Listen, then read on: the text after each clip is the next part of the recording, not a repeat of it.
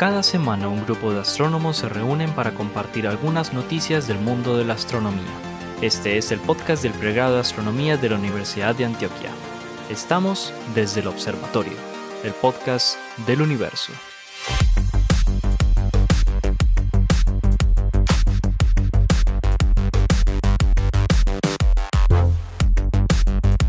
Bueno, hola a todos, bienvenidos a otro episodio de Desde el Observatorio, el podcast del universo. Este es un podcast que realizamos en el pregrado de astronomía de la Universidad de Antioquia. Los profesores del pregrado de astronomía de la universidad. En este, eh, el día de hoy nos acompañan el profesor Pablo Cuartas, Juan Carlos Muñoz, Esteban Silva y el profesor Germán Chaparro y quien les habla, Jorge Zuluaga.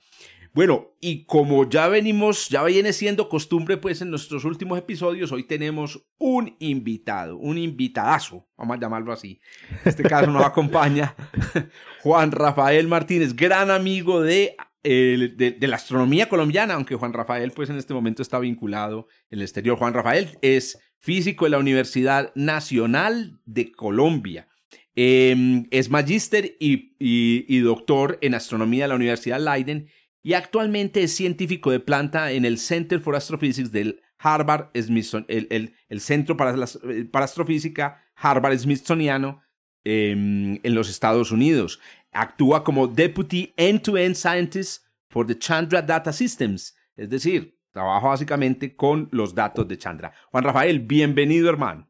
Buenas tardes Jorge y muchísimas gracias por darme voz en este espacio tan chévere que crearon ustedes. Un saludo a todos los profes allá de Astronomía UDA. Un placer de estar aquí, de charlar un rato sobre cosas interesantes y de, y de debatir sobre uno de los temas candentes de la astronomía reciente. Excelente Juancho, excelente tenerte por aquí hermano y como te digo, gran amigo de la casa, así que es, es un placer. ¿Cómo está Harvard? ¿Cómo está Harvard, Juan? Haciendo mucho frío. Estaban con tormentas de nieve por estos días. Sí, llevamos ya un par de semanas con eh, las afueras aquí congeladas. Eh, nieve cayó bastante hace un par de días, y, pero sobre todo las temperaturas están bien abajo, menos 12, menos 13. Eh, pero bueno, pues por delicioso, fortuna. Sí, delicioso. Menos mal, no, y súmale a eso una constante presencia de toda la familia dentro de la casa por motivo pandemia y Tienes la receta perfecta para un fin de semana de locura en familia. Para el desastre. para una intoxicación con CO2 más bien. Oigan, estos días me pillé. que, imagínense que en los automóviles con las ventanas cerradas, un dato, un patadón a la ignorancia. En un automóvil con ventanas cerradas, con dos niños, la esposa, el, el, esposo, se llegan a niveles del orden de 3000 ppm de CO2. ¡Ay, Dios! que es 10 veces el nivel de CO2 normal de la atmósfera. Pero, eh, ¿cómo estará la casa de, de de, Juan Rafael. Juan este Rafael. bueno, Pauliche, ya que abrió esa bocota, hermano, suelte a ver qué nos tiene para este podcast de hoy. Bueno, muy, muy buenas tardes. Obviamente yo sigo con lo mío y hoy les traje un notición, Germán, para usted y yo que estamos peleando con esto, hermano, en este código de formación planetaria. Hágale. Resulta que me encontré, esto no es noticia nueva, pues, otro modelo, ojo pues, otro modelo de formación del sistema solar hay más modelos de formación del sistema solar, yo creo, que, eh, intentos de rechazar la relatividad de Einstein. Eh, es una cosa increíble, pues, porque claro, hay muchas preguntas abiertas todavía en los procesos de formación planetaria y entonces cada que, digamos, mejoramos un poquito la capacidad computacional y que obtenemos más información de asteroides, de, de, de muestras directas de los planetas, etcétera, etcétera, pues afinamos un poco los modelos de formación. Pues resulta que este modelo de formación lo han llamado formación del sistema solar en dos pasos. O sea, esto ya no es un continuo desde que era chiquito hasta que crece, no, dos pasos. Y lo crearon unos astrofísicos y geólogos y geofísicos de, oiga hermano, esto sí es una colección, pero imagínense, Universidad de Oxford es la cabeza, pues, el, el autor principal del artículo que fue publicado en Science es Tim Lichtenberg. Y el señor es astrofísico de la Universidad de Oxford, pero además está eh, vinculado con investigadores de la Universidad Ludwig Maximilian de Múnich, el Instituto de Tecnología de Suiza. O sea, estos también tienen ITM, hermano, pero este es el ITZ porque es de Zurich. El ETH. El ETH, exactamente. El ETH, de Zúrich. Está en la Universidad de Zúrich, vinculada también, y el Instituto de Geoquímica y Geofísica de Baviera, el BHI, que es otro de esos institutos importantes en Alemania, y se metieron a modelar nuevamente la formación del sistema solar y lo que descubrieron es que si partimos la formación del sistema solar en dos pasos, la cosa mejora un montón. Resulta que estos personajes agarraron una cantidad de información sobre el contenido de hierro, el contenido isotópico de asteroides y meteoritos, el contenido de agua en las lunas y los planetas del sistema solar exterior. Todos estos datos nuevos, digamos que hemos venido recopilando a través de tantos años de exploración del sistema solar y encontraron que haciendo un modelo de formación dividido en dos etapas, la cosa funciona de maravilla.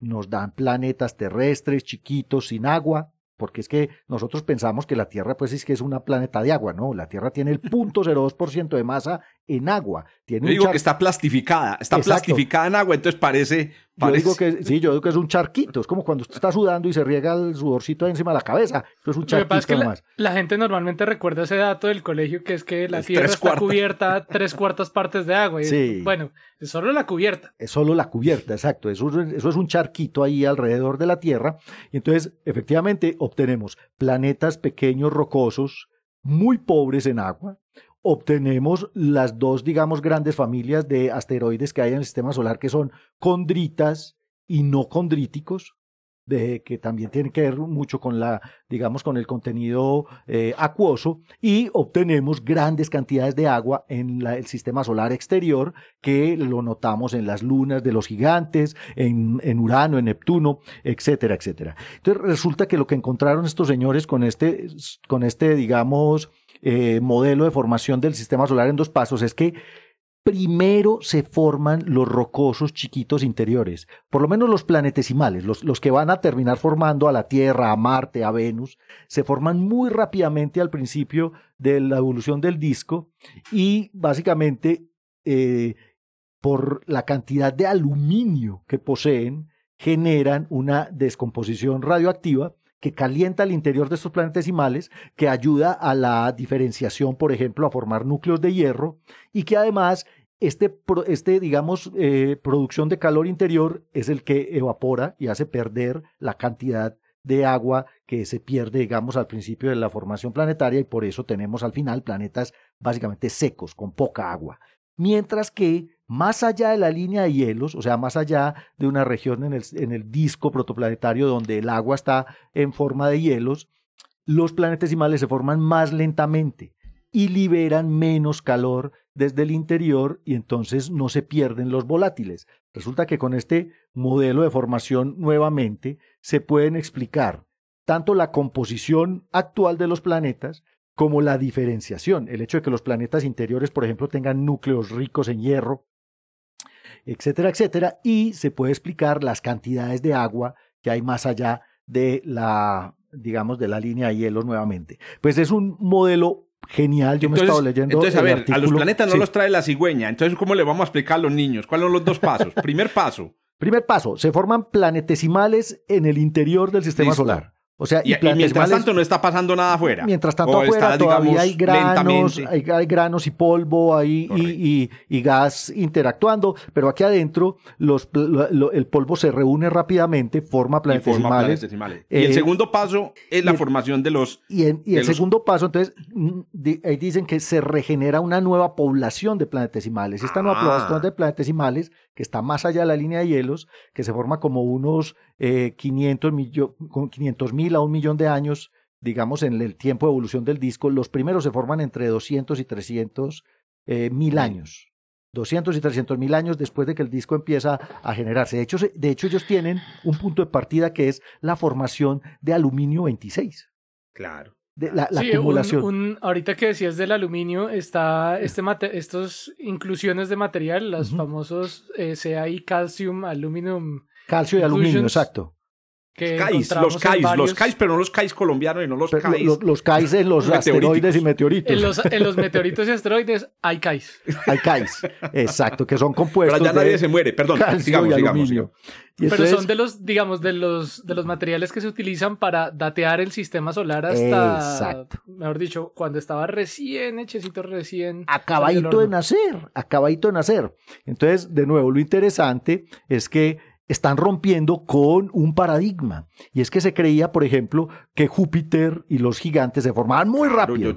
eso es lo que yo creía, es lo que yo enseñé hasta ayer. Exacto. ¿Ves? Por eso es que nos tenemos que entrar a leer este bendito artículo porque ah, otra vez vamos a tener que cambiar la clase. Pero, pues, pero bueno, esto está, digamos, este es este tipo de modelos que son casi que tailor-made, mandados a hacer. Exacto. Porque estamos hablando de un modelo que explica exactamente nuestro sistema solar, me imagino. Sí, sí, es para el sistema solar. Pero nuestro sistema solar eh, no es el único y además nuestro sistema solar no se parece tanto a muchos otros sistemas planetarios que encontramos. Esa es otra cuestión. Ah, todo el mundo viene con ese cuentico. Este, que sí, este. Solar es raro, que la galaxia, me regañaron que la galaxia es rara.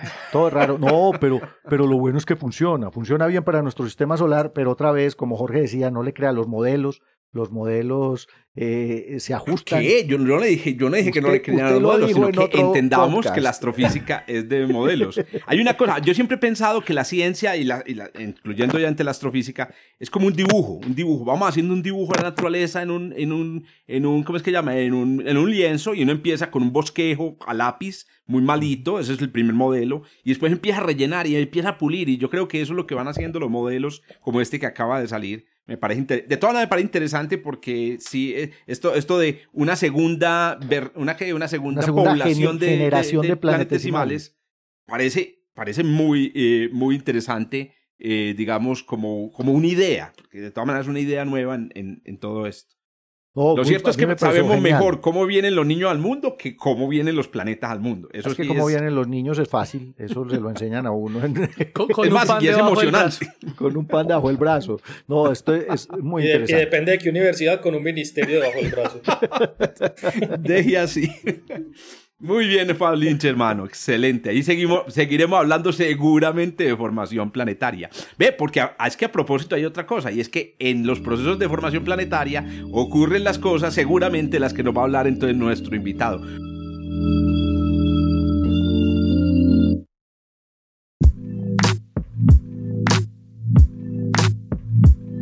Hombre, don Juan Rafael, hable pues qué fue lo que nos trajo para el podcast usted hoy. Bueno, que, comienzo de la conversación tan interesante que nos plantea don Pablo. Me, parece interesante. Eh, concuerdo un poquito con Germán. Me pregunto cómo hacen, em, cómo hacen modelo para ese va a explicar esos famosos hot Jupiters, etcétera, etcétera, que vemos eh, en cercanías eh, de sus estrellas en otros sistemas planetarios. Pero bueno, lo importante. Pero Juan, que es, que es un hot Jupiter. Estamos tratando de. Los hot Jupiters, ¿no? Pues nuestro sistema solar es muy particular en cuanto a que los, los sistemas, los planetas terrestres están cerca de su estrella, mientras que los planetas gaseosos gigantes están un poco más retirados de su estrella. Sin embargo, eh, muchos de los exoplanetas que hemos detectado fuera, si no casi todos, yo, y disculpen mis imprecisiones, no soy experto en exoplanetas, pero tengo la certeza de, la gran, de que la gran mayoría de exoplanetas que hemos descubierto afuera eh, tienden a ser, con cierta masa, tienden a ser eh, planetas gaseosos, pero muy cercanos a su estrella. De manera que tienen que estar involucradas allá teorías de migración, de que el planeta se formó más, más lejos, pero migró hacia adentro, etcétera, etcétera. Y no sé, con respecto al, paper que nos comentaba Pablo, dónde entran este, esta, esta diversidad planetaria, dónde entra en este tipo de modelo tiene migración. Obviamente ellos corrieron un montón de versiones hasta que les dio una que se les parece más a la de nosotros. Y lo, lo, lo, lo, interesante es que no hablan mucho de las otras versiones. Están hablando de la versión del modelo que les dio lo que se parece al sistema solar que ahí es donde hablamos pues de, de, que ah, le casa perfecto, pues es como el zapato de la cenicienta. Correcto. Eh, exacto. maravilloso. Pero, pero, eh, pero los modelos tienen, tienen migración. Todos los modelos que corrieron tienen obviamente incluida porque la migración. Porque a los astrónomos les gusta tanto estos cuentos de, de, fantasía, porque estamos hablando de la zona Ricitos de Oro. Ahora que el zapato de Blancanieves. de Cenicienta. De, Cenicienta, perdón. Ah, es que a mí no me gustan los... Yo tengo una frase que dice, todo niño es astrónomo hasta que la sociedad lo corrompe. Entonces yo creo que los que estamos aquí sentados y las niñas que nos están escuchando y, los que, y las que se convirtieron en astrónomas todas, no nos, no nos corrompimos. Seguimos siendo niños. Seguimos siendo niños. Yo también, yo, también tengo una camiseta que dice que yo nací inteligente, pero me arruinó la educación. sí, suele suceder.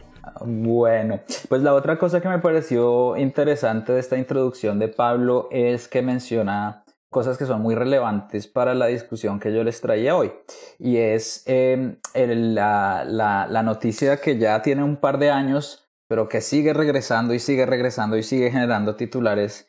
Y es eh, el descubrimiento del primer objeto interestelar eh, detectado por nuestros telescopios, el famoso Oumuamua que fue detectado por allá en el 2017 y que sigue haciendo noticias. Y muchos de los conceptos eh, que tocas ahí, Pablo, eh, y qué privilegio estar aquí rodeado por expertos en formación planetaria, eh, son aplicables a esta discusión que quería traer hoy. por ejemplo, el concepto de formación planetaria, de planetesimales, de la línea de hielo, etcétera, etcétera. Entonces, bueno, les, les resumo. ¿Por qué, causa, eh, ¿Por qué sigue causando furor la noticia del descubrimiento de Oumuamua? Nos pongo un poquito eh, en contexto. Eh, fue un objeto que fue detectado por uno de esos eh, surveys, uno de esos seguimientos que se hace noche a noche del cielo que a veces detectan objetos que se mueven en el cielo y luego con esas observaciones se puede medir su órbita. Y cuando se descubrió este objeto por el proyecto PanSTARS, que es uno de esos eh, eh, que se encargan de vigilar el cielo noche a noche, se dieron cuenta que el movimiento de este objeto era compatible con un objeto que venía en una trayectoria que no, no, no garantizaba que estuviera capturada esa órbita por el Sol. Es decir, es, era un objeto que parecía venir de otro sistema estelar y que si bien estaba en, en una órbita eh, temporal alrededor del Sol, eventualmente volvería a escapar. Y esto inmediatamente, eh, pues, se hizo, eh, hizo un montón de ruido y, con razón. digamos, la detección de un planeta, de un objeto interestelar que nos visita es de por sí, desde el punto de vista puramente científico y sobre todo desde el punto de vista de la formación planetaria, muy interesante. Ahora, lo, lo curioso de Oumuamua es que todo lo que, se le, todo lo que fuimos capaces, estuvimos en capacidad de medir sobre este objeto, eh, como que significaba un reto para nuestra, nuestro entendimiento de estos objetos. Por ejemplo, el objeto tenía una, forma extremadamente elongada. Eh, piensen en una especie de cigarro más que en un objeto esférico o, irregular como un asteroide. Eh, el objeto tenía una opacidad muy baja, es decir, que si fuera de la composición típica de este tipo de objetos que vienen de las afueras de un sistema solar, te habrías esperado que fuera más brillante. Tenía cierto movimiento de rotación, aparentemente, si nos, guiamos por, por la variabilidad de este objeto, el cómo cambia su brillo a través del tiempo.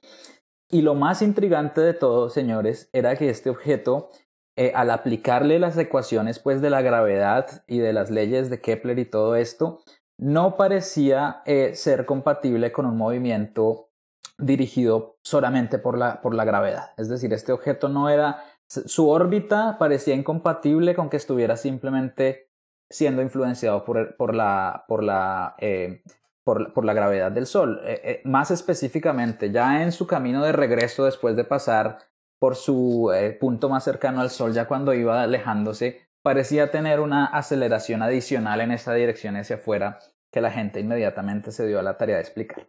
Bueno, esa es la introducción. ¿Qué pasa, qué pasa luego? Em, resulta que hay un señor aquí en el Centro de Astrofísica de Harvard Smithsonian que se llama Abraham Loeb. Eh, él es un eh, científico muy prominente y de mucha figuración aquí en los Estados Unidos y últimamente también a de manera mundial.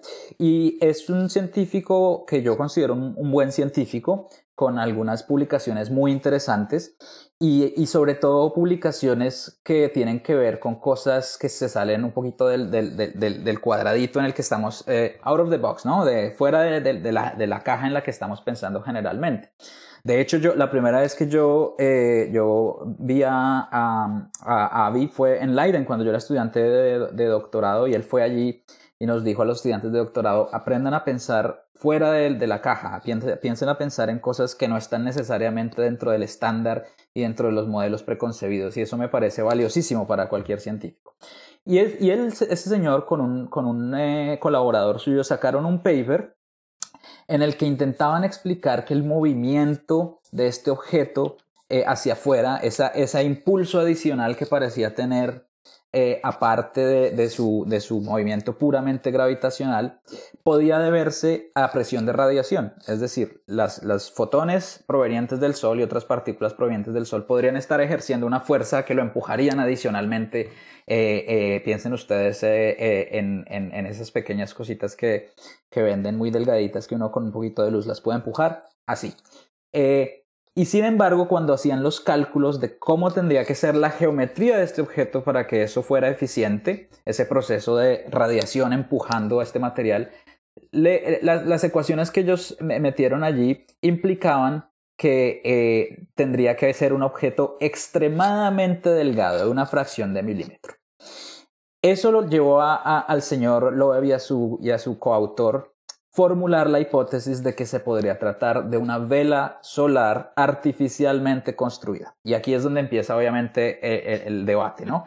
Eh, it's, it's, it's, never the aliens, dicen por ahí, ¿no? Eh, la explicación que estos se aventuraron, y, es más, dijeron que la explicación más plausible para este objeto era que se tratara de un objeto extremadamente delgado y, dado que eh, un, objeto de esas características, extendido en varios kilómetros, pero con, una, con un grosor muy, muy pequeño, no se podía formar naturalmente. La conclusión natural es que este era un objeto eh, artificialmente construido. Y déjenme agregarles un caveat. El señor Avi Loeb también eh, ha sido uno de los principales consultores científicos de un proyecto que busca hacer exactamente eso, The Breakthrough Project de Starshot, que quieren eh, construir una vela solar con un material muy delgada, impulsarla con láseres y, llevarla en, una, en un tiempo razonable hasta la distancia de la estrella más cercana a nosotros. Entonces, ese es el contexto, señores. ¿Qué les parece? Maravilloso. La discusión es deliciosa porque, porque está, está que arde internet con este señor, especialmente por la reacción de los científicos, porque la gente está feliz. Sí, claro, sigue insistiendo en enanitos verdes. Claro, porque a la gente le, le interesa mucho, la, la, gente tiene mucha curiosidad y es, y es, muy proclive a saltar a conclusiones emocionantes, como la, la posibilidad de que haya una civilización extraterrestre eh, visitándonos. Sin embargo, permítanme les propongo una analogía interesante. Supongan que ustedes, que supongan, imagínense ustedes una, una una sociedad eh, relativamente primitiva de navegantes polinesios viviendo en el medio del Pacífico. Esta sociedad está, eh, imagínense ustedes que está en la etapa tecnológica en que son muy buenos construyendo canoas y son capaces de moverse de islita a islita con la fuerza de sus brazos y están apenas comenzando a pensar en la posibilidad de construir una, una embarcación a vela y se dan a la tarea de pensar cómo sería la forma más eficiente de construir una, una, una, vela para navegar con la fuerza del viento sin, sin, llegar todavía a construirla. De repente un día, uno de sus exploradores eh, a canoa divisa muy lejos, cerca del horizonte, una especie de objeto flotando allí, eh, extendido, que podría haber sido, por ejemplo, no sé, una gran, una gran hoja de una palmera que se cayó y, empezó a flotar en el mar y quedó a la deriva. Eh, pero esta persona dice, señores, yo creo que las velas ya existen. Alguien ya sabe construir velas porque yo vi eso allá. Yo creo que eso, eso es una vela. Eso tiene que ser una vela porque no encuentro otra forma de explicarlo. No encuentro otra forma de explicarlo. Mientras tanto, en Europa eh, los señores ya están volando en jets eh, supersónicos, etcétera, etcétera, pero esta persona interpreta esta evidencia como la, la teoría, la teoría más plausible para, una, para un para un avance tecnológico en la que él ya está pensando, puesto que ese es claro, el ladrón, el ladrón juzga por su condición. Entonces, eso es lo que nos pasó un poco con esta teoría de, de, de, Abraham Loeb y su, y su coautor. Eh, estábamos reprogramados para pensar en este tipo de tecnología y de repente la primera evidencia que surge saltamos inmediatamente a la conclusión de que no hay. Y la otra parte que quiero agregar a esta discusión es que eso no es necesariamente así. En efecto, Jorge, tú tienes toda la razón cuando dices que la comunidad está muy contenta, digamos la comunidad general del público, pero la comunidad de astrónomos no tanto. Y la razón es porque existen teorías perfectamente naturales, perfectamente plausibles y perfectamente coherentes con la mayoría de cosas que sabemos que dan y perfectamente aburridas. Y, perfectamente comparado con bueno perfectamente claro perfectamente aburridas para quien quiere pensar en extraterrestres pero pero absolutamente emocionantes para gente como Germán como Pablo que, eh, que, que están interesados en temas de formación planetaria. Porque Umuamua bien puede pensarse como un, una pieza más en el rompecabezas de cómo se forman los planetas. Y la, razón, y, y, la razón de eso es que básicamente eh, de acuerdo a modelos existentes que se han publicado y que no han recibido tanta, tanta atención mediática, bien podría ser el fragmento de uno de esos planetesimales originales que se formaron más allá de la línea de hielo en una estrella cercana que por algún proceso fue, eh, por algún proceso que puede ser cuál, que puede ser, por ejemplo, el proceso natural eh, a partir del cual este objeto se acerca a su estrella, a su estrella y de repente recibe un impulso un poquito demasiado fuerte cuando se acerca demasiado, demasiado a su estrella y sale disparado. Eh, ¿cómo se dice? Además de espaguetizado. Además de espaguetizado. Asistencia, asistencia gravitacional. Sí, y, y, yo les, y yo les, de hecho, para esta discusión y para quienes nos siguen, eh, hay, un, hay, un, eh, hay un artículo de, en, publicado en abril del año pasado en Nature Astronomy de Jung Shang y Douglas Lin, que hicieron un mm. modelito justamente en el que este tipo de objeto cometario se puede acercar lo suficientemente a su estrella y ser sometido a lo que llamamos un tidal disruption event, es decir, una, se acerca tanto a su estrella que la fuerza gravitacional de la estrella lo, lo, lo, distorsiona, lo apachurra completamente, lo parte en pedazos y algunos de esos pedazos, muestran el modelo de este paper, pueden ser tan elongados y tan porosos como, eh, como parece ser un MoMA.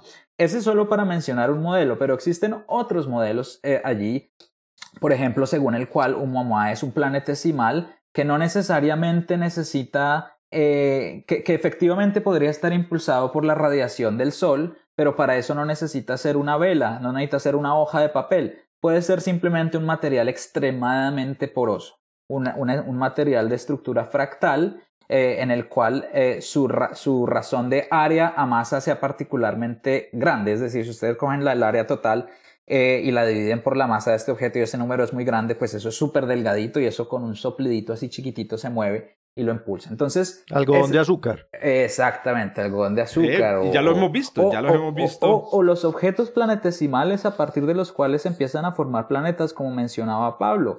Nosotros sabemos que, eh, o, creemos saber, porque es que no, no es que sepamos nada. nuestros modelos más acertados de la formación planetaria indican que la agregación de pequeñas partículas heladas en el sistema solar exterior es el paso inicial del proceso de formación planetaria. Y por lo tanto no es descabellado pensar que un agregado de este tipo, prácticamente partículas muy muy pequeñas de hielo que se van pegando unas a otras, pueda terminar en un objeto absolutamente grande pero también absolutamente poroso que haría posible eh, eh, el comportamiento que hemos visto en un momento. Entonces esa es la discusión que les planteo y no me quiero extender mucho más porque básicamente el mensaje central es It's never the aliens, nunca son extraterrestres. primero, primero, hay que, primero hay que consumir cualquier teoría plausible, plausible. En este caso todavía más, por una razón sencilla, eh, eh, colegas. Eh, teníamos ya toda una teoría que explicaba la existencia de Umuamua. Eh, y con esto me refiero a, a, la, a la, formación de sistema de, de planetesimales interestelares. Eh, y, de repente cuando vimos la evidencia nos asustamos, eh, pero en realidad la teoría ya está ahí. Entonces eh, no ha sido ni, siquiera necesario invocar teorías nuevas para explicar eh, la, la, existencia de un mamá dentro de la física, pues menos, menos razonable me parece a mí invocar teorías que se salen de nuestro entendimiento para explicar la existencia de este objeto. Pero mira además eh, cómo es que se nutre la ciencia, porque digamos, supongamos que efectivamente nos pusiéramos de acuerdo y diríamos, sabe que esa es la explicación, es que fueron extraterrestres y cerramos el archivo ahí y nos olvidamos que existe un mamá.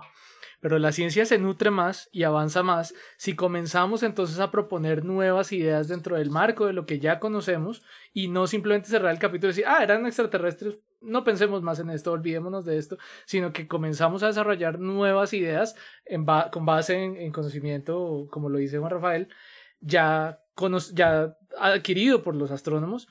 Eh, y entonces pensar en, en qué realmente puede ser lo que está causando esta fenomenología de.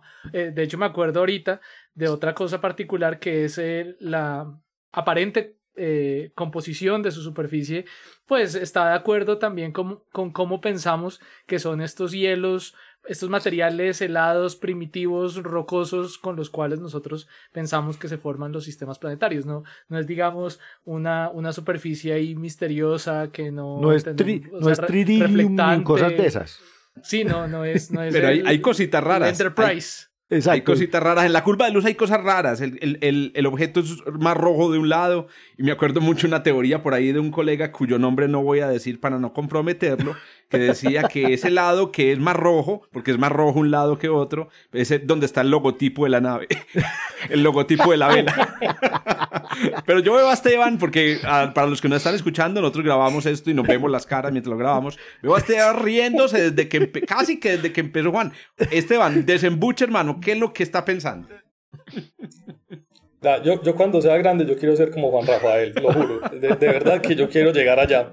Pero hoy yo leí una cosa en, en Twitter que, que, es que, es que es demasiado buena porque es que era como la realidad de lo que me estaba pasando. Lo que leí en Twitter era alguien que decía, vea, yo acabo de llegar a trabajar a Japón y tengo dos jefes. Uno se llama Mariquito y el otro se llama Mazacote. y decía, Dios, dame madurez. Ustedes no se han puesto como a, pensar en, el nombre de... de de Oma Uma. ¿Usted, no se les parece a ninguna canción? No. Oma Uma, Oma Uma, Oma Uma. Surfing Bird. Es una palabra. Está fuera de mi. Es una... Claro, yo no llegaría a trabajar en el centro Harvard de astrofísica por una razón muy clara. Pues, o sea, es que yo estoy condenado al infierno desde hace mucho rato. Yo no voy a llegar Dame madurez, Esteban, dame madurez. Yo estoy pensando en una canción, pero... Oiga, recuerda es como, es como Mero, es como Mero con el miquito en la cabeza con los platos. Tin, tin, tin. Hablar con Esteban es igualito. Recordémosle a la gente una cosa, que me han escrito por ahí en redes sociales, muy bacano. ¿Saben que les ha gustado mucho cuando explicamos conceptos difíciles, términos técnicos así. Una cosa muy sencilla, recordar que Oumuamua, Oumuamua, Oumuamua, o Oumuamua, ¿cierto? Surfing Bird. Eh, es un, es un, ahí, ahí tenés el tema. Es un nombre, de, digamos, de la lengua hawaiana y tiene esta doble partícula muamua para reforzar, que eso es muy común en las lenguas polinesias, muamua, y significa el primer, el primer, digamos, explorador. Que ahí, por ejemplo, Juan, es una cosa muy interesante porque desde el nombre tenemos problemas. A la, al sistema solar han entrado objetos interestelares desde la formación del sistema planetario eh, cada año, posiblemente uno o dos que se acercan a la distancia. Entonces este es simplemente el primero que nosotros eh, observamos. Sobre el debate... No nos puede extrañar ese nombre porque en español también lo hacemos. Preguntamos, oiga, ¿y esto está bueno? Está bueno, bueno. Está bueno, bueno. oiga, sobre el, sobre el debate de si es, una, si es un objeto artificial, yo sí les quiero decir una cosa. Primero, yo me escribí con, con Avi eh, porque él también ha sacado otros artículos así un poquito Em, que la, gente los toma como, hey, pilas, pues estás exagerando. Em, por ejemplo, hace poco sacó un artículo sobre meteoros em, eh, relativísticas, relativísticos. Imaginen una partícula de polvo que se mueve a una velocidad cercana a la velocidad de la luz y entra al sistema. Y dicen que ya lo han descubierto, producen destellos en la atmósfera de milisegundos. Y bueno, él, identificó un meteoro que cayó en la atmósfera de la Tierra, un meteoro interestelar. Entonces, alguna vez le escribí y le dije, eh, mm, me gusta. Yo le escribí porque yo, yo soy medio loco. Yo también lo conocí eh, allá en el, en el CFA y me encanta este tipo de personajes. ¿Por qué? Porque están rompiendo la frontera de la ciencia, porque le están quitando, como decía ahorita Germán, lo aburrido que parece desde afuera la ciencia.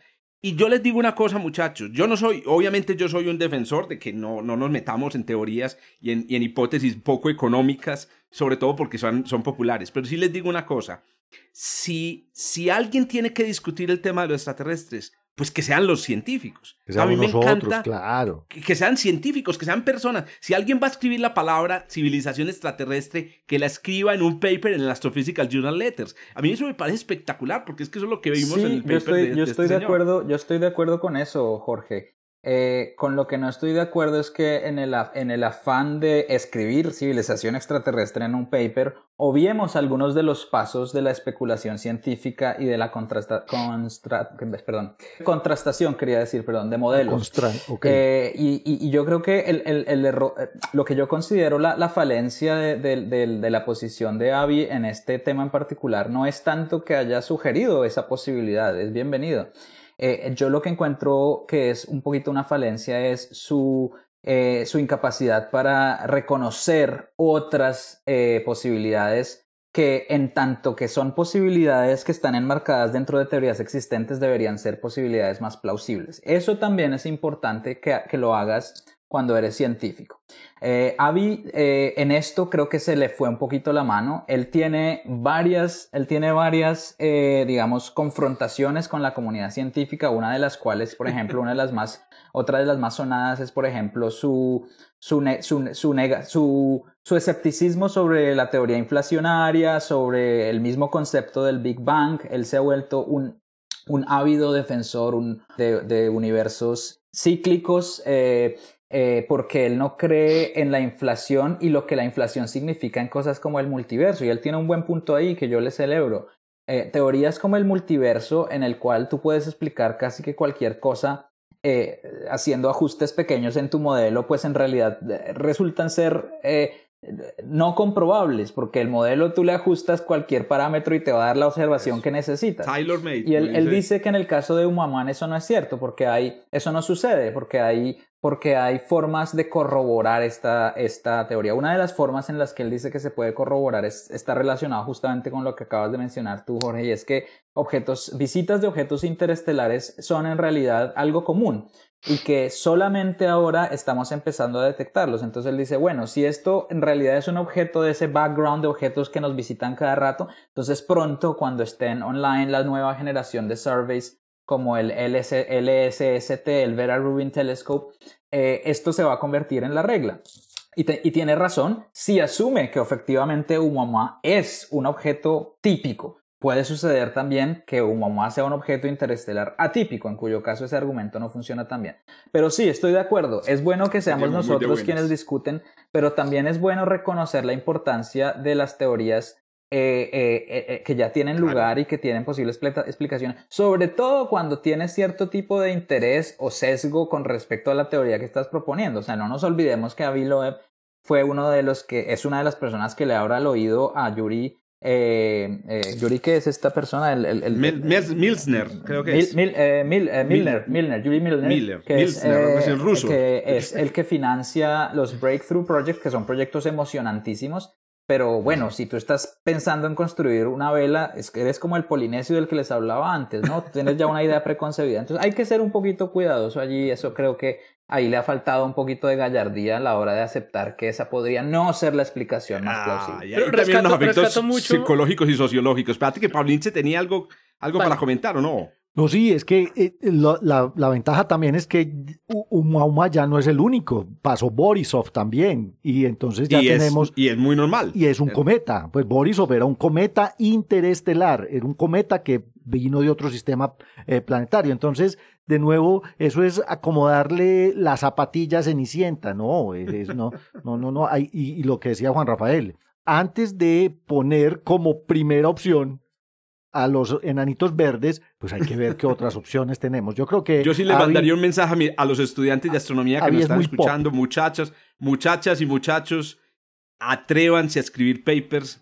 eh, explorando la hipótesis extraterrestre. Atrévanse. Sí, Yo sé como que una lo ve porque, porque tiene un buen trasero, pues como le, la vamos a decir, qué pena que un buen trasero. un buen trasero, sí, porque que No puede tienen que sentarse. refugiarse en su, en su, en su, en su pedigrí, en su, en su coso. Pero necesitamos más, más que se atrevan a explorar, porque hay que decir otra cosa. De todas las hipótesis, esta es una. ¿Por qué no escribir también sobre esta? Entonces, repito, no quiero, no quiero salir de aquí como el, el del grupo que cree en extraterrestres. Quiero decir que me parece una, una cosa muy bacana. Germán, vení, vení. Jorge, Jorge Iván creyente en nada, No, realmente solo iba a rescatar lo mismo que dijo Pablo, que en los próximos años, o, eh, eh, y Juan Rafael, en los próximos años encontraremos más de estos o no encontraremos más de estos y para cualquiera de las dos situaciones nos va a tener tocar explicar lo que está ocurriendo. Oiga, les cuento que acaba de lanzar Ávilo, aprovechemos aquí, le mandamos, le mandamos la cuenta nuevo libro, ¿no? Bueno, y, lo vieron? y, justamente por eso estaba, ¿sabes? O sea, esa es la otra cosa. Es que, Publicidad. Es que también, hay una discusión. Precalentando la propaganda. Sí, hay una cuestión de mercadeo detrás también, y eso tampoco hay que filtrarlo de nuestro análisis de lo que se publica, ¿no? Solo digo eso. blanco es y gallina lo pone. Ah, no, pues. hay factores sociológicos y psicológicos, pero quería mencionar lo siguiente. Acaba de salir un nuevo libro. Y hay otra cosa, muchachos. ¿Cuál va a ser la manera de resolver esto? El día de mañana mandar una misión una misión exploratoria a uno de estos objetos. Es más fácil que haya dinero público eh, para que mm, preparemos una, una, volqueta con cámaras para seguir una de estas piedras cuando hay este, este tipo de calor en la, en la discusión. Eso me parece también que es interesante, cómo mover la, opinión, cómo mover la, la imaginación de la gente alrededor de estos temas eh, y creo que esa es una cosa que también hay que reconocerles a ellos. En, otro, de, otra, de otra forma de decirlo, estos exploradores polinesios tienen todo el derecho por fin construir ese barco a vela y llegar, recoger esa, pal, esa hoja de palma que se cayó y quedó flotando en el cielo y traerla de regreso a, a sus costas. Eso es correcto. Y mirar si hay cocos también ahí. Bueno.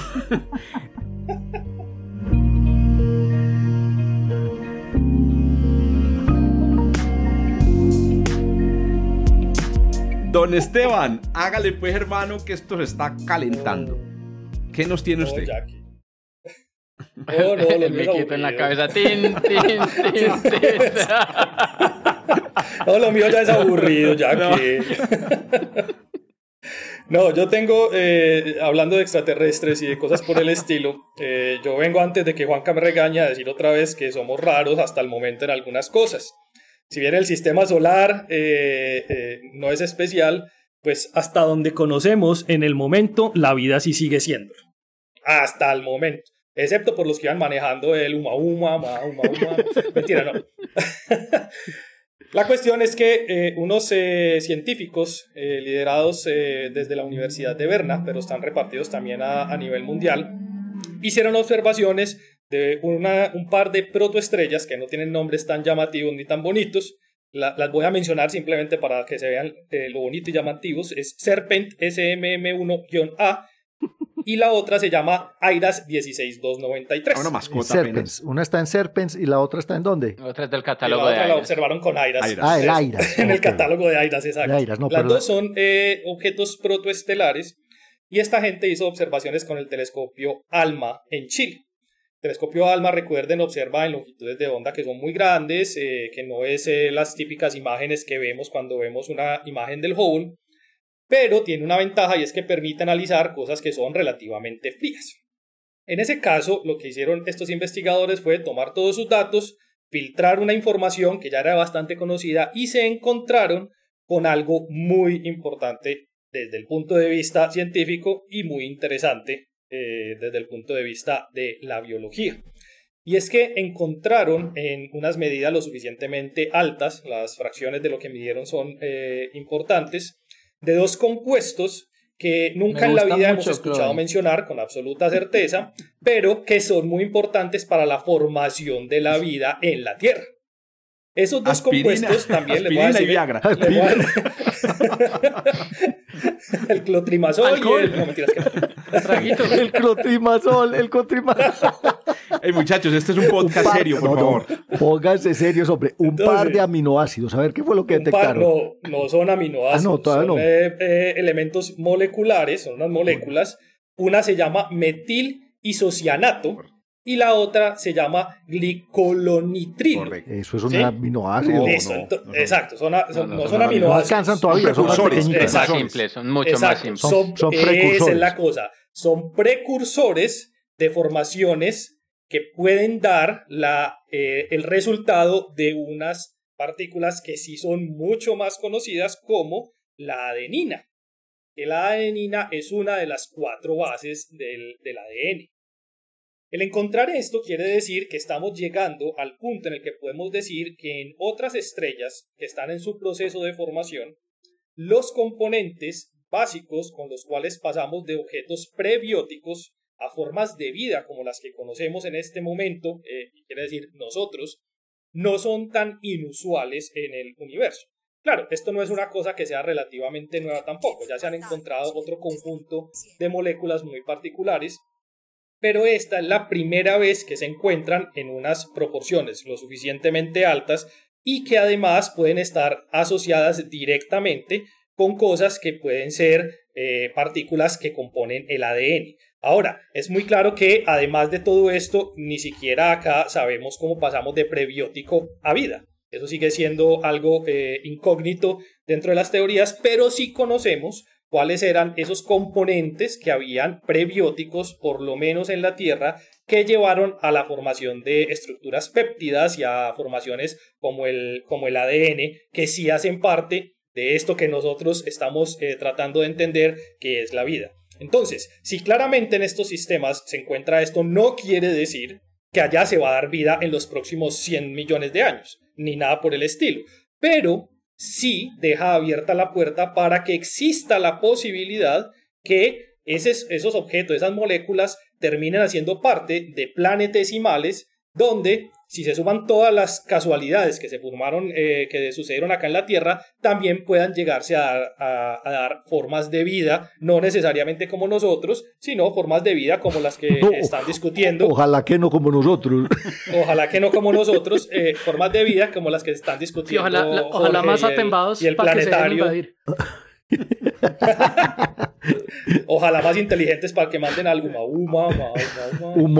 Oiga, lo que sí es cierto es que hay que decirle también a todos los astrónomos que nos escuchan, jóvenes, muchachas y muchachos, es que el universo, los astrónomos estamos acostumbrados a hablar de hidrógeno y helio y metales y iones y la química, muchachos, del universo es mucho más espectacular. Química es una maravilla. por fuera de los planetas, es espectacular. Yo creo que es una de esas áreas en las que paga trabajar hoy en día, astroquímica. Astroquímica. Astroquímica, muy bacano, medio interesante. Y no solo para los estudiantes de astronomía, a la gente en general, pues es que la, riqueza de, de, de, los fenómenos químicos que ocurren en todo el universo a cualquier escala, independientemente del ya muy vasto zoológico de eh, fenómenos químicos que ocurren en las cercanías, en la Tierra y, en las manos de uno, en el universo pasan de un montón, pues cuánta cosa rara puede pasar y eso es extremadamente interesante. Y en... Eso, esa, ese, ese, par de moléculas, por ejemplo, que son moléculas bastante eh, complejas, son además isómeras. Quiere decir, tienen la misma cantidad de átomos de cada elemento. Correcto, y simplemente están Entonces, configuradas ese, conjunto de cosas distintas maneras. están configuradas de otra manera. Eso quiere decir que todos los químicos pueden venir a tratar de, de, contarnos cómo formar este tipo de estructuras de una manera estable e- y cómo podemos llevarlas a la biología para que nos puedan explicar la formación de la vida. Porque es una área muy conocida de la, de la astronomía, que es la, la astronomía y la astrofísica de laboratorio. ¿No? Eso. No, hacer, hacer, modelación. No, hacer, hacer experimentos. No, hay muchos, no hay muchos lugares de estos en el mundo, yo creo que son contados con los dedos de la mano, pero hacen una investigación maravillosa sobre cómo, se, cómo en el laboratorio podemos recrear estas condiciones, recrear oh, estos compuestos químicos que si bien no son la vida, sin ellos tampoco podemos llegar a moléculas tan complejas como la de la vida. Es como la, la, la, la huasca no es el ajiaco, pero sin huasca no hay ajiaco. Y en eso, y en eso de recrear, en eso de recrear condiciones, en eso de recrear condiciones eh, típicas del espacio exterior, pues obviamente hemos hecho esfuerzos inmensos y estamos todavía lejos. Eh, la, la, porosidad, la porosidad que requeriría eh, que requeriría para ser realmente un objeto. Vuelve y juega. Para, ser un objeto que, fuera ser, que pudiera ser impulsado por radiación solar, eh, es de aproximadamente un centésimo de, de, la, de, la, porosidad del objeto menos denso que se ha creado en un, laboratorio en la Tierra. Hijo de pucha. O sea que esto es más poroso que un, que un ¿cómo es que, es que se llama? El, el, el algodón de azúcar. correcto. Es, más que el algodón de azúcar. Si cogemos un objeto, un, si hacemos un molde lo suficientemente grande de icopor, que es muy poco denso, y lo ponemos... Que icopor no lo conocen en el mundo, hay que explicar lo que eso es un ¿Cómo es que llama? Eso es plástico aislado. expandido. Poliestireno expandido, exacto. Entonces, si cogemos Icopor, industria colombiana de poliestireno, si cogemos Icopor y lo hacemos del tamaño de Umuamua y lo ponemos entonces a hacer carreras con Umuamua, Umuamua gana. ¿Umuamua gana?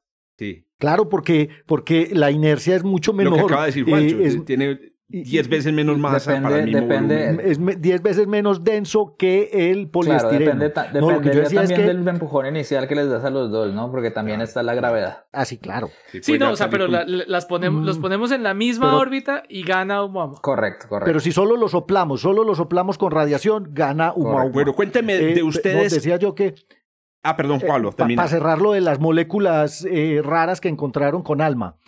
Hay, hay todo un área, digamos, de investigación que está, que está muy, muy en pañales y es cómo se crean estas moléculas complejas en el medio interestelar. Y eso es, eso es, eh, o sea, ahí hay un montón de cosas por hacer y por simular precisamente a partir de qué condiciones de radiación, de energía, polvo, de presencia de polvo, rayos X, rayos cósmicos, de, densidad, etcétera, se forman moléculas complejas en el medio interestelar y moléculas precursoras pues de cosas como aminoácidos y cosas más complejas que se requieren para la vida. Eso es fundamental.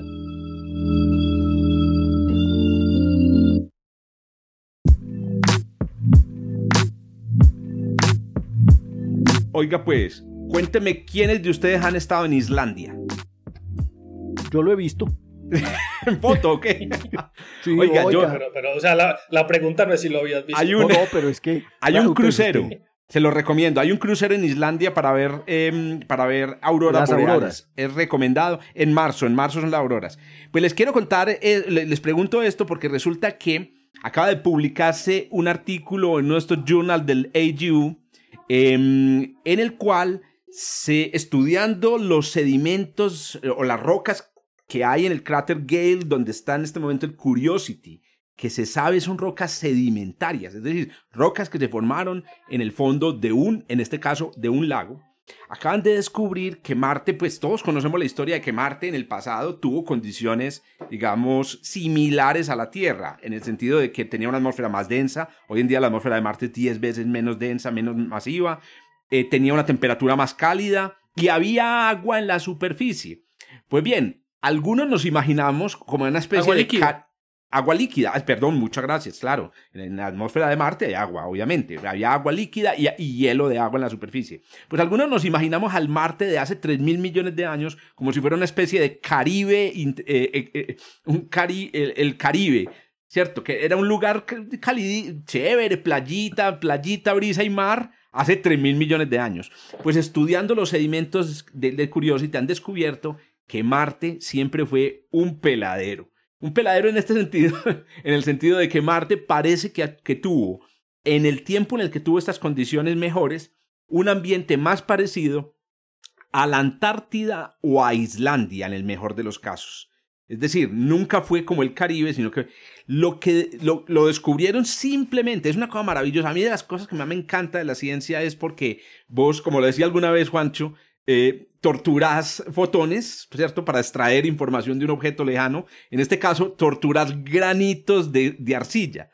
Cogieron granitos de arcilla en las rocas y descubrieron que mm, resulta que cuando la arcilla se forma, dependiendo de la temperatura del agua, la solubilidad de la, del, del, agua a, los, a ciertos elementos aumenta, y entonces los elementos quedan suspendidos en el agua y la arcilla se deposita sin esos elementos. Pero cuando la temperatura baja, los elementos no se disuelven en el agua y se quedan en los granos de arcilla. A propósito, y descubrieron...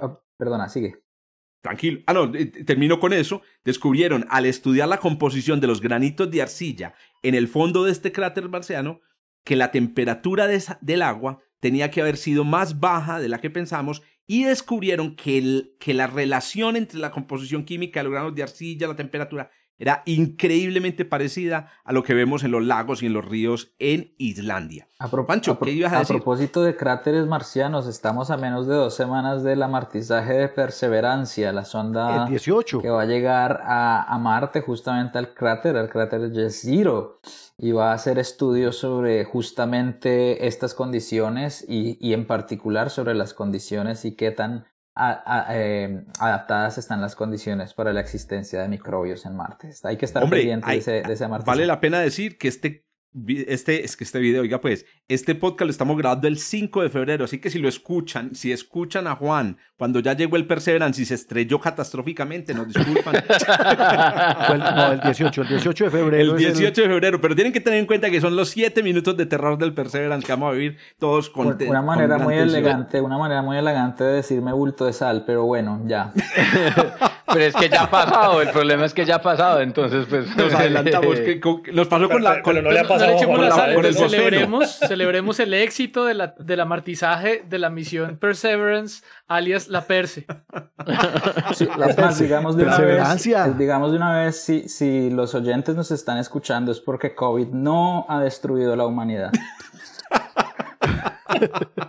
Oiga, un dato sobre Perseverance. Tengan en cuenta que es la primera nave que va a buscar directamente vida, pucha. Pues los Vikings tenían unos experimentos biológicos, pero Perseverance por fin, por fin este lleva un este equipo. un, un, biólogo robot.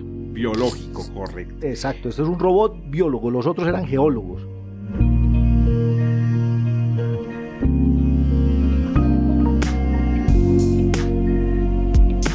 Oiga, hoy, hoy, no, no han sentido como que hoy hemos hablado muy poco de galaxias, como de cosmología, siempre, siempre hay alguien ahí metiendo la cucharada. Juancho, hermano, ¿usted por qué está callado? Hágame el favor y nos suelta su noticia, que siempre es de, esas, de esos... De siempre es de galaxias, yo no Eso es a otra escala, las noticias de Juan son a otra escala.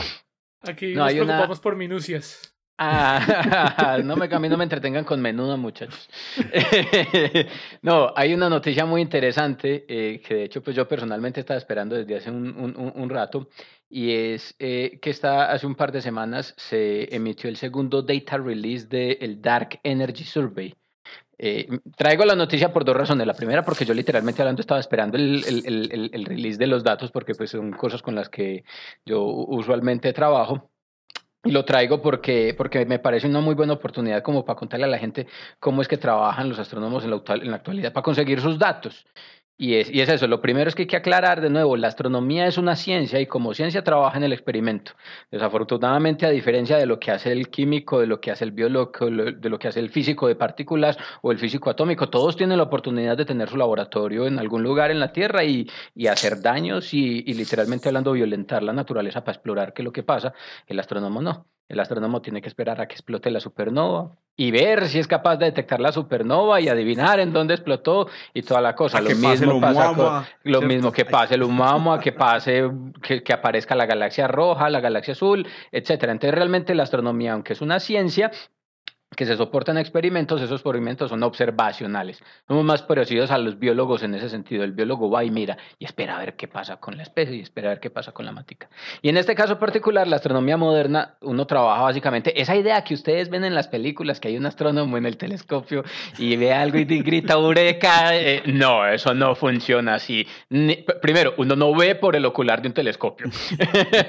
en, en, ningún telescopio de más de dos metros uno pone el ojo en el, en el ocular. Entonces la idea es que uno trabaja haciendo las observaciones directamente de algún caso particular. Vea, yo quiero estudiar esta galaxia que se ubica en este lugar específico porque tengo algún interés, o trabaja, como ya hemos mencionado en otras ocasiones, a través del uso de surveys de mapeos grandes del cielo. Uno coge el telescopio. Juanca, qué pena que lo interrumpa. Juan Rafael, necesitamos que usted nos diga la traducción suya oficial al español de la palabra Tampoco la sabe. Survey. Sí. De la palabra. Se desconectó. Juan. De la palabra survey. Survey. Ajá. Eh, survey, ¿qué significa? No, no. A ver. No, no, Yo no le tengo traducción a esa palabra. Yo. No, es que sondeo. Es un censo, es un mapeo. sondeo, un vistazo. Sondeo, es lo, más apropiado. Para mí me gusta más muestreo porque suena, es lo que uno está buscando. Buscando muestras, pues, de, de en, Antioquia diríamos un, visaje. Un visaje. Juanca, qué pena interrumpirte. Luego volvemos a la semántica. Eh, eh, entonces, el fin del cuento es que ya me olvidó que estaba diciendo. Ah, sí, entonces uno hace estos surveys, ¿cierto? En los que, por ejemplo, encuentra a Luma Uma o encuentra a, a, la galaxia más lejana o encuentra las explosiones de supernovas. Se encuentran precisamente a través de la cacería de esperemos a ver qué pasa cuando sale esto. En particular, este Dark Energy Survey es un proyecto que viene corriendo desde hace seis años. Las observaciones se realizan en el cielo del sur. La primera cosa muy importante es que es uno de los primeros eh, surveys de, de, campo profundo que se toman en los cielos del sur. En el norte se han tenido varios, Eh, el Digital Sky Survey es el principal de ellos, uno de los experimentos astronómicos más, más grandes de la historia. Y este se realiza en los cielos del sur, un telescopio de cuatro metros, en el telescopio Víctor, Víctor Blanco en, en Cerro Tololo, con el que se han tomado imágenes de 700 millones de objetos. Es decir, uno con esos 700 millones de cachivaches que se han podido observar hasta ahora, lo que tiene es trabajo para hacer. Literalmente hablando, no hay manos suficientes y ese en efecto ese es el caso. No hay cerebros tampoco. La astronomía actual. No hay computadores en los que inclusive uno pueda correr muchas cosas que se podrían eh, correr en toda esta cantidad de, en esta cantidad de datos. Entonces, lo interesante de, este, de, este, de esta noticia, aparte de contarles pues esta idea de cómo es que trabaja uno, usted va y observa un objeto de interés, una galaxia o una estrella, o hace un mapeo completo de un pedazo del cielo y mira a ver qué se encuentra ahí, y de ese mira a ver qué se encuentra de donde salen muchas de las cosas que nosotros discutimos eh, eh, cada ocho días acá como, como novedades, está precisamente eso, un nuevo catálogo de 700 millones de objetos entre los que se encuentran estrellas, planetas, galaxias, nebulosas y objetos no clasificados. Aparecen muchos objetos en este tipo de mm, de, de, de, de mapeos, eh, objetos que no se sabe qué son y que precisamente hay que empezar a estudiar a ver qué es, si fue que pasó una nube, si es un error en la detección o, o es algún tipo de fenómeno astrofísico que nosotros literalmente hablando no, eh, eh, conocíamos y relevante además, relevante de nuevo, que es de los cielos del sur. Cuando uno va y explora en las bases de datos, por ejemplo, muéstreme la distribución de galaxias en el cielo completo. Usted va y encuentra los datos a campo profundo del Digital Sky Survey que le, del survey que le muestran el cielo del norte. Uno queda ciego, está cojo el, el, la silla cuando uno mira al cielo del sur. Y lo importante y muy interesante es que con los datos de, de, de este, de este release se empieza a completar toda nuestra información. Oíste, Juancho, pero al universo, es el dark, ¿por qué Dark Energy? ¿Qué, es un proyecto, exactamente. El proyecto originalmente se formuló para precisamente cazar galaxias en el universo profundo y utilizar ese, esa información que se, eh, que se recopila de la distribución de galaxias en el universo eh, a gran escala para estudiar precisamente el contenido de energía oscura en el universo. Entonces, inicialmente. el proyecto, los modelos de la expansión o de la formación de estructura. Ajá, el objetivo principal del proyecto es precisamente estudiar la estructura a gran escala del universo y estudiar el impacto de la energía oscura en la expansión y en la dinámica del universo. Evidentemente, eh, cuando se hacen las observaciones, como les digo, se captura lo que caiga. La cámara, piensen en lo siguiente, la cámara eh, CCD del telescopio del proyecto es una cámara que tiene el tamaño de una mesita de comedor pequeña. El, el plano de la imagen donde se pone la cámara CCD es del orden de... No, un parque es pequeñito, es del orden de un metro. Es un metro, un metro diez. es decir, una cámara... Ah. Imagínese que usted se compre una... que su celular venga con una cámara CCD del tamaño de un metro. Ya, entonces lo que tenemos es realmente que se toma un pedazo del cielo grande y tú ni se proyecta en la imagen y se toman imágenes simultáneamente de muchos objetos. Y entre ellos pues la idea principal es identificar pues estas galaxias y a través de técnicas especiales pues se identifican las galaxias, se identifica qué distancia están y se puede Germán nos había mencionado el trabajo de Jaime Forero en el desarrollo de algoritmos de Machine Learning es para este survey, ¿cierto? Jaime Forero. Pues, no, es para otro, otro ah, que se llama Desi. Ah, Daisy. ¿Y Daisy qué es? A ver. Dark Energy, uh, ¿qué? Dark eh, ¿Cómo es que es? Uh, no, la, de, la, de, es de Dark. sí, también es un Dark. survey, también es un survey de exploración del universo a gran escala, pero, pero, pero este toma espectros además. Eh, eh, Dark, solamente toma imágenes. Dark energy, la determinación de distancia se hace. Dark, Energy Spectroscopic Instrument. ah, no, no, pues que uno con Wikipedia ya la mano. exactamente. el, de, el, de, el, el DESI es de espectroscopía. Excelente. Mientras ah, que entonces trabaja Jaime Forero, que es un profesor de la Universidad de los Andes. Es un colega de nosotros de Bogotá eh, mientras que DES es, no DESI, sino DES, es, es, más de imágenes. Se puede de alguna manera aproximar la distancia a las galaxias utilizando una cosa que se conoce como eh, redshift fotométrico o corrimiento del rojo fotométrico eh, y con eso es con lo que realmente se planea el trabajo y con lo que se Porque igual me imagino que ve colores. Claro, se trabaja en varias bandas y con ese trabajo en varias bandas se puede hacer una estimación de la distancia a la que se encuentra la galaxia. Eso solamente funciona para las galaxias, para otro tipo de objetos no funciona. Juancho, otra. Los datos están libres. Los datos, Todos los este datos están completamente libres. Cuando se habla de que salió el data release del, del, del, survey, se habla de que todos los datos, cualquier persona puede ir a las bases de datos y disponer de ellas y explorar los 700 millones de objetos y hacer con ellos lo que quiera, lo que necesite, lo que se le apetezca, tanto entre datos de ciencia como datos de calibración y datos eh, eh, eh de resultados de postprocesamiento. Necesitamos mineros. Claro, que todos esos datos, esos datos son libres, pero, pero fueron guardados por un tiempo. Estuvieron, claro, los, datos, todo, sacaban sus eh, resultados y ya después los dejaban Los datos ya han sufrido un post-procesamiento, ya han sufrido un análisis, eh, ya, ya, hay resultados de ciencia, por ejemplo, hay mapas de estrellas variables efeidas en la, en la galaxia, mapas de la distribución de galaxias satélites en la Vía Láctea, pues hay trabajos que son, vamos a decirlo así, propiedad privada de los miembros del survey durante un año. Después de que los datos están ahí zancochándose durante un año, ellos hacen lo que pueden. Una vez pasa un año, los datos, vamos a decirlo así por ley, por regla, se liberan al público y ya quedan disponibles para que todo el mundo pueda acceder a ellos. Muy bien, muchachos. Eso fue Juan Rafael, hermano. Gracias por acompañarnos en este despelote. Ya ves cómo es la cosa aquí con Esteban, que es Ave María. El, el pues que es el miquito con la. Pero muy chévere, muy chévere que has traído un tema de, y, esperamos que nos vuelva a acompañar. Muy divertida esta charla, muy ilustrativa y por supuesto aquí estaré para cuando me quieran invitar. Me parece un espacio absolutamente valioso y me gusta y me gusta la, la, mesa de trabajo, como dicen los de Blue Radio. eh, bueno, eh, deberíamos empezar no, los de la, los de la, los de, no, no, solo eso, los de todas las emisoras, la mesa En esta mesa de trabajo no creemos en extraterrestres, por ejemplo. Ya, bueno. Muchísimas gracias por la invitación, muchachos. Bueno, a los que nos están escuchando, recuerden, recuerden, síganos en redes sociales, arroba astronomía UDA, sigan el podcast en la plataforma que la están escuchando. No nos sirve que escuchen solo este episodio para escuchar la dulce voz de Juan Rafael, no, tiene que darles follow, follow. Y una cosa interesante, en el enlace que acompaña a este, a este episodio van a encontrar eh, un archivo donde están las noticias y los enlaces a las noticias que compartimos, muchachos. Nos vemos entonces en la próxima. Chao, chao. Gracias por escuchar desde el observatorio. Estamos en Spotify, Apple Podcast, Google Podcast y muchas más plataformas. Realizado por Jorge Zuluaga, Esteban Silva, Pablo Cuartas, Juan Carlos Muñoz y Germán Chaparro, profesores de astronomía del Instituto de Física de la Universidad de Antioquia. Con la producción y edición de quien les habla, Josué Giraldo, pregrado de astronomía de la Universidad de Antioquia.